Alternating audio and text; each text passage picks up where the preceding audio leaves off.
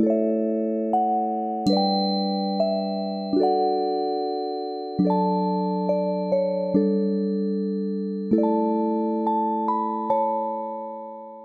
迎来到手心的身心疗愈频道，我是 Cathy，我是 Queena，大家好，我们又偷懒一周，不 小心又偷懒了一周，对因为真的太希望大家没有忙了发现，应该都有发现。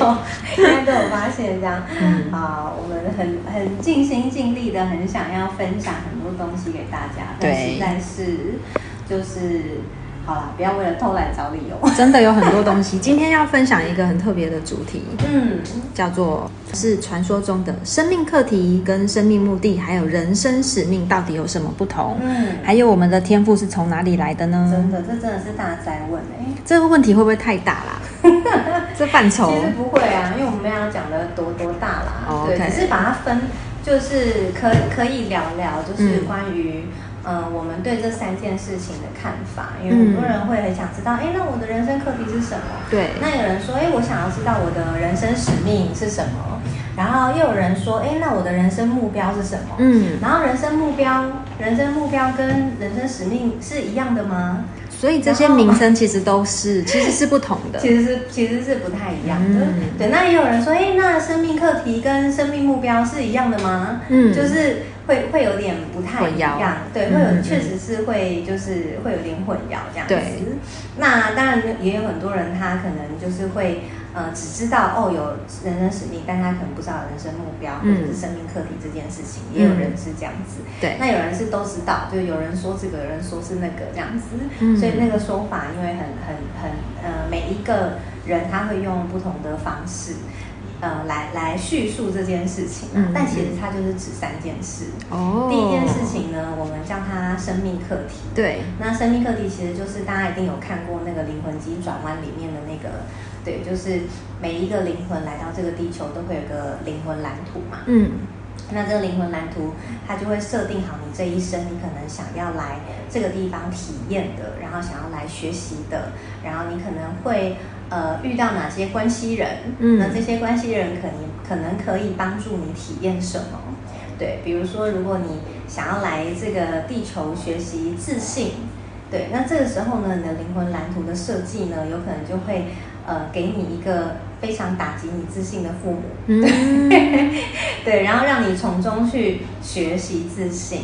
所以呢，其实，在灵魂蓝图上面有很多个，有点像是我们要破关的感觉，对就打电动破关的感觉。嗯嗯嗯那每一关我们可以说它就是一个呃需要突破的嘛，嗯对，一个关卡的概念，就是哎，我需要突破。当然，这个突破之前，我可能会需要学习，对我可能会需要学习一些东西，然后或者是从中获得什么。嗯，对，所以其实生命课题就是这些关卡。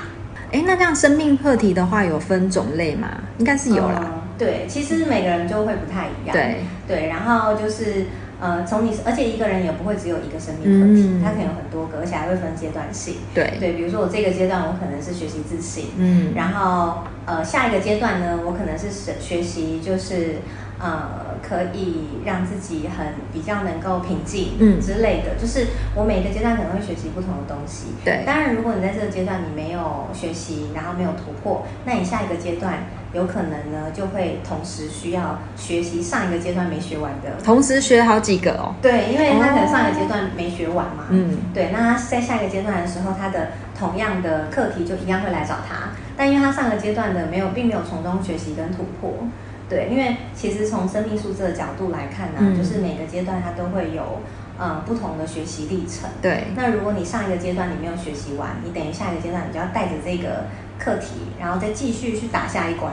那 是不是有时候像我们会重复遇到同样的事件、同样的感觉、感受的那种意思？对，其实那个就是生命课题，嗯就是你会一直不断的重复遇到，那那个其实就是生命课题。嗯，那呃，如果我们带着呃，有一些人是像我刚刚讲，他可能会带着就是生命课题，然后去打下一关嘛。嗯那但是如果你上一关的生命课题，你有从中跟学习跟成长的话，它有可能就会变成你的一种能力。破关的对你就会你就会得到一个武器的概念。嗯那你这个武器这个能力，你就可以带着再去破你的下一关。对那你在破下一关的时候就会更容易。嗯所以这就是好的时候就持续破关，对那不好的时候就越背越多，就是好重哦 类似像这样。嗯那所以每个人的生命课题就是呃都会不同，嗯然后从刚刚你说的，就是呃，可能你在生命当中不断的重复的经验，嗯就是不好的经验、不舒服的经验。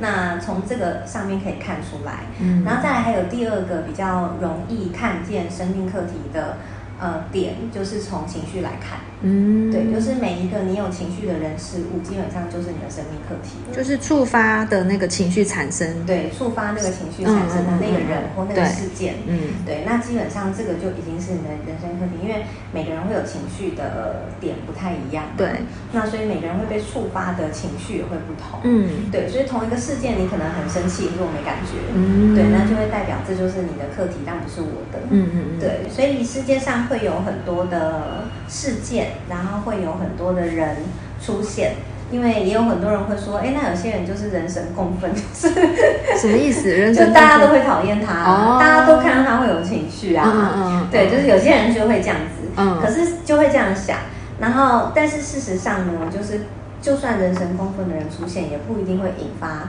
就是大家的情绪，嗯可能有些人会特别激烈，但有些人他可能是平静的在看待这些事情。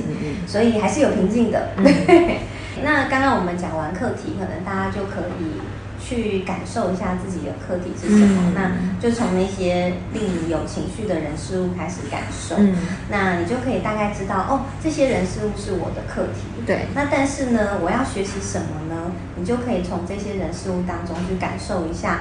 呃，今天你遇到一个这样的主管，或者是遇到一个这样子的事件，遇到一个这样的伴侣，嗯那你的灵魂他想要你从这段关系中去学习什么？嗯也许是要你学习爱自己，对对，也许是要你学习自我尊重，嗯那也许是要你学习无条件的付出，嗯也许是要你学习一个呃怎么样坚定自己的立场，呃，然后拿出自己的力量，嗯那也有可能是要学习自信或学习勇气，都是有可能的，嗯对，所以可能就会需要，嗯、从这个过程当中，慢慢我们要学会站在一个比较高的角度去思考，哎，这些人事物的出现，它在我生命当中要学习什么？嗯那这个就是我的人生课题。嗯也有人说是人生功课。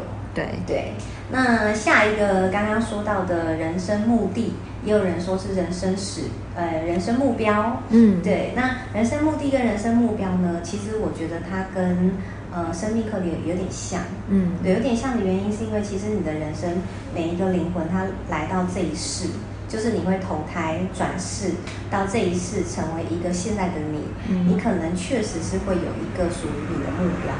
那你的目标呢，通常会跟你想要成为一个什么样子有关。所以目生命目的只有一个吗？哎，不一定，有可能会有很多个。哦应该是说，他他他的一个要看你怎么分，因为你的一个可能是、哦，我想要成为某一种人，对而事实上他想要成为的可能是一个很大范畴的。OK 对，比如说我想要呃找回我的自由，然后嗯我想要活出喜悦，那这是一个还是两个？嗯 对，它可能是一个一个方向对对对，它可能是一个很大的方向。嗯但基本上它都会是一个你想要活出的样样子对，一个你嗯想要活出来的一个样子。嗯那通常我们活不出来这个样子，就跟我们一定是有一些什么嘛，对不对？那这些就是我们的生命课题。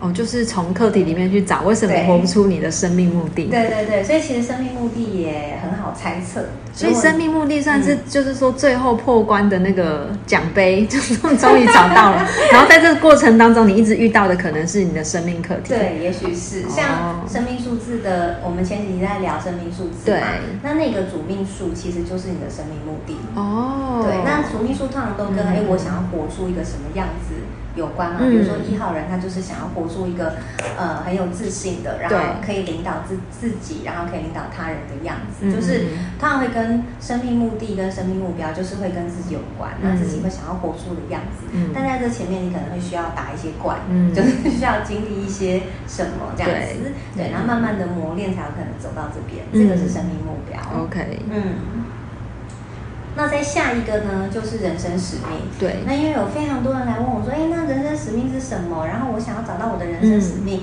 然后呃，大家还会问说，那是不是我找到人生使命后，从此我就会那个非常顺利啦，嗯或者是顺风顺水啦之类的？那其实人生使命。呃，从我的这几年的经验来看，我觉得它比较像是比生命目标在更高一个 level，在更高一个等级的那个概念。是从灵魂的角度来看的对，概它已经。是从灵魂的角度来看了。哦嗯对，那这个灵魂的角度来，当然，呃，生命目标也是从灵魂的角度来看啊。嗯，对，只是他看的是此生关于我自己。对，但是如果是人生使命，只要是使命，一定就跟服务有关了。嗯，对，所以到人生使命就已经是我要为这个地球，做些什么？嗯，或者是我要为这个世界做些什么，这才会叫使命嘛。嗯，对，所以事实上只要是使命，一定会跟服务有关。嗯所以它跟生命目标的差别，就是生命目标比较像是呃跟自己有关的，我想要活出一个什么样貌。嗯那使命的话，它比较像是呃跟世界有关的。嗯对，所以我觉得它是一种呃阶段性的，就是我开始完成我的生命课题，学习我的生命课题。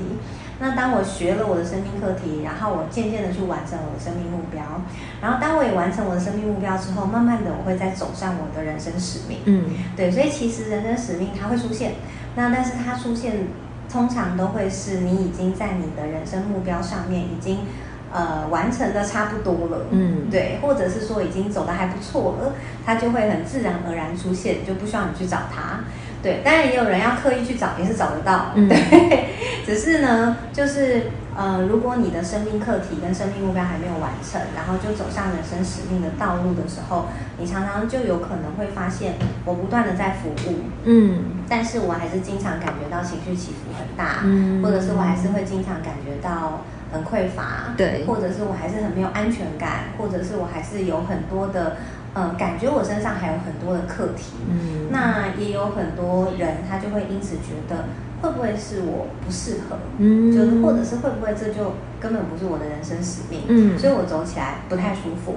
OK，对，嗯但是其实我必须要客观的说，这是不是你的人生使命呢？我觉得有可能是，有可能不是。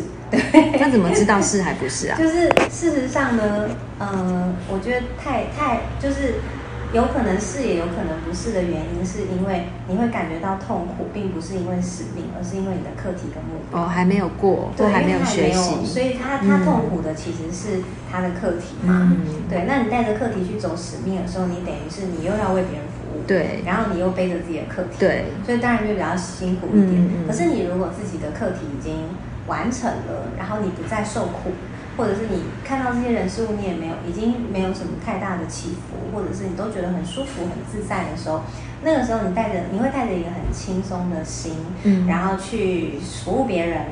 等到这个时候你的使命，你就会觉得走起来是舒服的。嗯，这会不会跟年纪有关啊？就是年纪越大越豁达，嗯看待人生等等。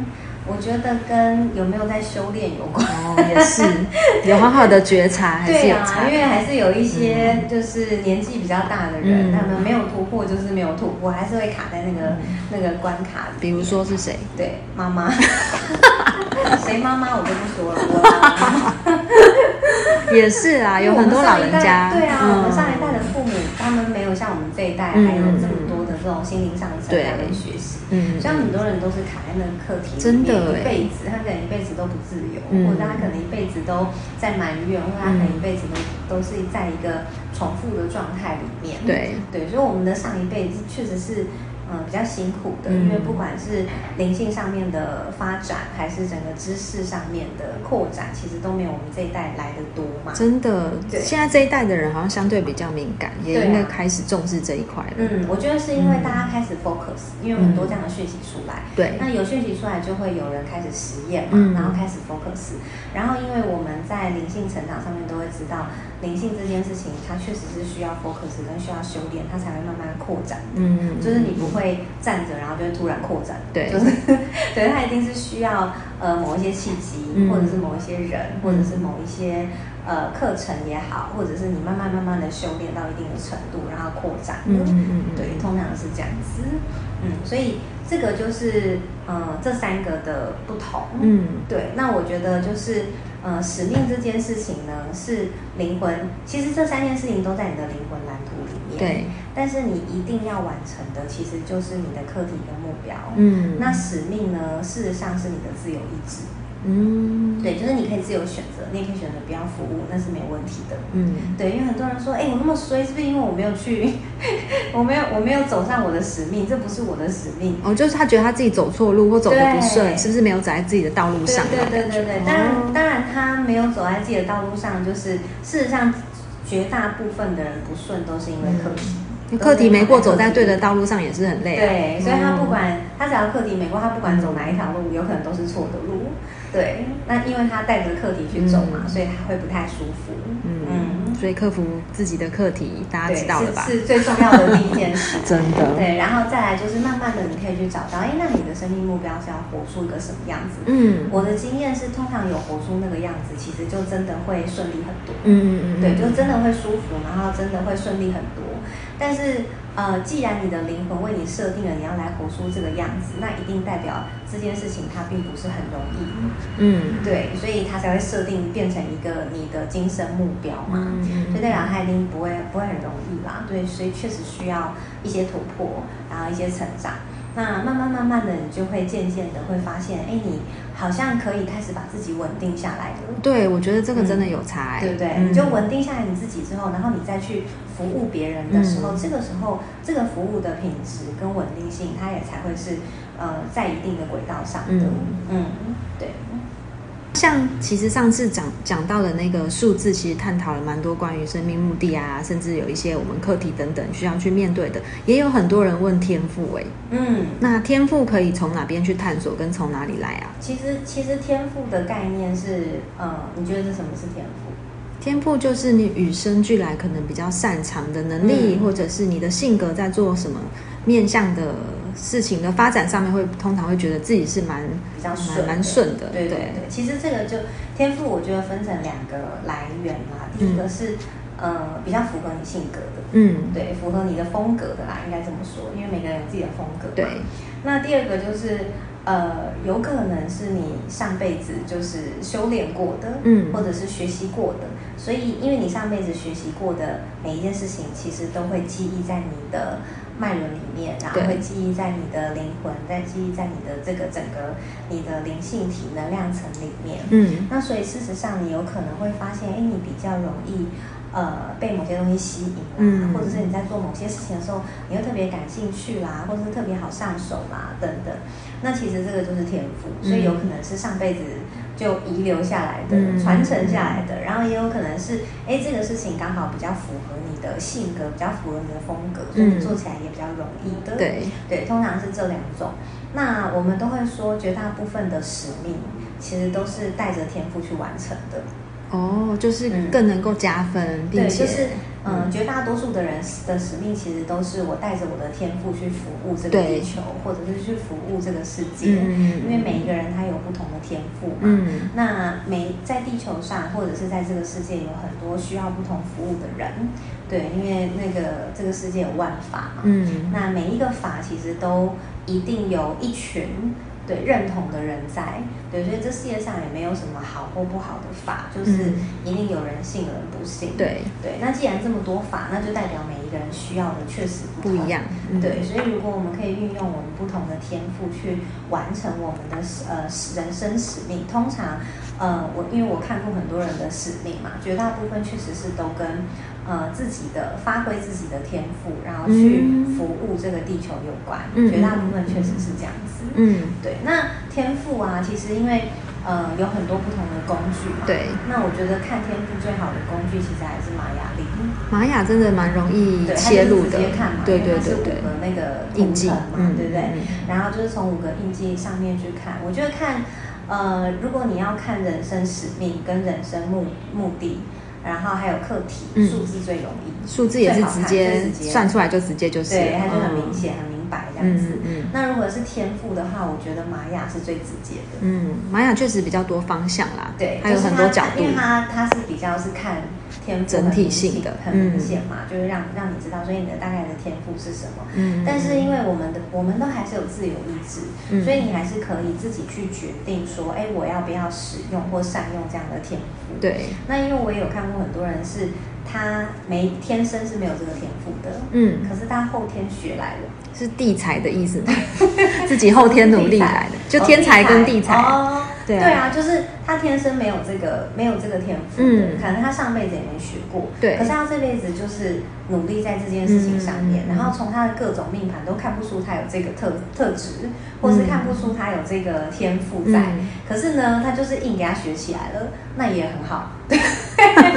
也没有不行。对，就是我觉得也很好啊，因为你看你上辈子的天赋也有可能是这样学来的，嗯就是你会从上辈子遗留到这辈子的天赋，嗯也有可能你上辈子是就是这样子修炼来的嘛，对所以你这辈子才有这天赋嘛。嗯，那所以如果你一直运用这辈子上辈子的天赋，然后这辈子都没有新增。对啊，没有新增，那你下辈子还是活出一样嘛？嗯对，所以我觉得就是就算你没有。你就去学嘛，对不对？嗯就是你只要喜欢，然后你只要觉得你需要或者你感兴趣，我觉得重新开始把它整个学起来也是 OK 的，嗯因为它就久久而久之就真的会变成你的能力，嗯，对。然后还有我也发现很多人的课题学到最后都会变天赋，就是他已经钻研成精了嘛。对，因为你知道，嗯就是、呃，通常就是比如说疗愈师，他一定是一个很需要被疗愈的人嘛，嗯，对，所以他从自我疗愈的过程当中学学到很多经验。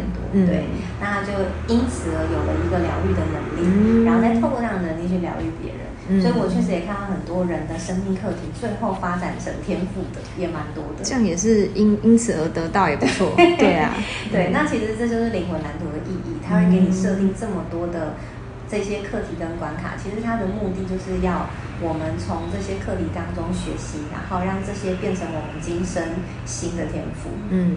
对，那我们刚刚聊那么多，好像举例会不会比较容易懂啊？那对啊 Casey 举个例好了举例子好，不要举别人。哦，好啊，可以啊。对，比如说我的嗯生命课题，我是数字五嘛，对所以我的生命课题就是要活出自由，嗯然后这也是我的人生目标，嗯然后所以我在早早期的时候，确实我看过非常多数字五的人，在早年的时候都跟我一样活在限制里。那有一些人呢，他是被呃父母限制，嗯就家里面的人限制；嗯有一些人呢是被社会的框架限制；有一些人有一些人是他只要到呃公司里面就一定会遇到很权威的，嗯对，或者是很不能够允许他自由发挥的，对一些组织或者是一些呃主管等等。总之呢，就是绝大多数的五号人都会经历非常不自由，嗯跟非常被局限，跟非常被限制。嗯，那在早期的时候，其实我也是被限制的。对，你被什么限制？我觉得我被钱哎、哦，嗯，就是因为我们家曾经有家道中落嘛，嗯所以我就会一直很想要赚钱，嗯因为我有一个想要帮助父母的意念，嗯嗯所以我从大从考上大学那一刻我就开始工作，然后没有再跟家里拿过一毛钱，嗯然后我就是每天一直工作，一直工作，一直工作，然后其实我的工作是从我开始工作，从我开始打工开始哦，然后一直到我三十多岁，我是完全没有休息的。那那那个时候，其实我就是被限制住的。嗯。对我就是认为我必须要不断努力的赚钱。嗯嗯嗯。对，然后因为我们家曾经就加到中落过，所以我觉得我要不断不断不断努力赚钱。嗯所以其实我被这个意念，嗯对，所以有时候限制自己也，有可能是自己的一种信念。嗯对，那事实上你说我要赚那么多钱来干嘛？我也不知道，反正我就是觉得需要一直赚钱，所以我那时候是没日没夜的。对，然后我还记得那时候我的姑姑啊，就是我的阿姨啊，我的一些家人，他们都觉得，哎，为什么我逢年过节，对，都不在不太回家。嗯对，因为我那时候是做服务业嘛，嗯所以都去就真的是上班了逢年过节没办法回家。嗯对，然后他们就有点不能谅解。嗯对，那当时我就觉得，因为我就是要工作啊，对就是要赚钱啊。那事实上，我就是一直被局限在那个里面。嗯那当然，后来一直到我就生病了嘛，嗯就是我已经整个人就是已经坏起啊对，坏掉了，整整组 整组都坏了。嗯 对，那所以就是因为身体坏掉之后，当然你就会需要开始有一些休息的时间，嗯然后开始重新思考。当然那时候也到了一定的年纪啦，就是三十多岁嘛。嗯三十多岁真的是大家的转泪点，他现在好像越来越早就转泪点了，我们都算很晚现在变了。25是不是对啊，我们那时候是三十多嘛，就是大家在三十多的时候就会开始思考，哎，那嗯我之后要干嘛？然后嗯我我过往的这十年跟我未来的这十年，就是我要怎么走嗯等等，大家就会开始反思，然后开始规划未来。对，所以其实那个时候刚好就是我的一个转折点。嗯对，从那个转折点开始，我就开始呃走入另外一个世界。对，嗯 对，所以那个时候算是我觉得我活一直在活在框架里面，嗯我自己的信念的框架。然后我不只是我自己的呃思想没有自由，然后我的人生也没有自由。嗯对，因为我的行动上各方面，我就是每天都必须要工作。嗯对，然后就是很紧绷这样子，对，所以我那时候身体也不是很好。那反正到后来就是转折之后，然后我开始慢慢的，当然也是因为我觉得走入自我探索之后，你会开始了解自己，对，然后开始慢慢发现，哦，原来我是要活出自由的，嗯然后原来我其实是很向往自由的，嗯只是以以前因为要赚钱要工作，然后所以把这件事情抛到脑后了，嗯对，然后开始重新自我探索以后，才发现哦，原来这才是我应该要活出的样子。嗯嗯对，所以后来呢，我就开始找的工作都属于比较自由的。嗯对，就是至少时间上是比较自由的啦，或者是呃思想上就是比较自由的啦。至少公司公司会让我有一定的这个发挥啊弹性啊对对对，一定的嗯。弹性让我可以去发挥这样子。那到了一定的阶段，又觉得不行，我要更自由，所以我就要创业，就是自己自己自己来算的。对对对，嗯。就要开始，哎，我要更一个更自由，就是一直确实是一直在往我的人生目的追求，嗯所以我本来我的自由就是我的数字五的这个数字，因为每个数字其实它是有等级的，嗯。我的这个数字的等级本来是最低的，就是、嗯就是最难活出自由的类型。OK，对，然后但是呢，因为我就很努力在这件事情上学习嘛，然后不断的去突破我的一些恐惧跟安全感的范畴，嗯。对，就不断不断的突破，然后一直到现在，当然就是百分百自由啦。嗯。对，所以当你真的活出百分百自由的时候，你就会发现，哎，其实，呃，基本上都是顺顺利利的，嗯然后你也会很自然而然的走向你的使命。嗯对，当然那是因为我的目标是是人生目标刚好是自由啦，嗯每个人是不一样的。嗯对，但总之就是，呃，你会慢慢活出来之后，你就会衔接，对，然后就会有一些呃机会也好啦，或者是有一些契机啦，会让你走入一些不同的领域，然后会让你做出一些不同的服务，这样子。嗯。嗯，心境上也会不一样吧。以前可能会觉得，哎，为什么会这样？或者是嗯有一些事情是自己也想不明白。但是透过探索自己之后，现在发生的各种事情，都会觉得，嗯，对啊很。清楚。所以我觉得，如果真的大家不知道自己的使命啊、课题啊、目的啊、目标啊是什么的话，其实，呃，我是觉得可以开始做一些自我探索，各种工具都好，并不是只有数字跟玛雅可以帮助你探索。嗯其实我觉得像星盘、嗯解星盘也是很好的探索方式。对星盘看课题也是看得很直接。也是蛮精准的啦，嗯也是蛮精准的。嗯星盘可以看看你的生命课题啦，但人生目标我就不太知道，因为星盘我没有什么太多研究。对，可能就是大家，我觉得也选自己可能感兴趣的去试试看吧。嗯，对，就是或者是来到你面前的嘛，共识性。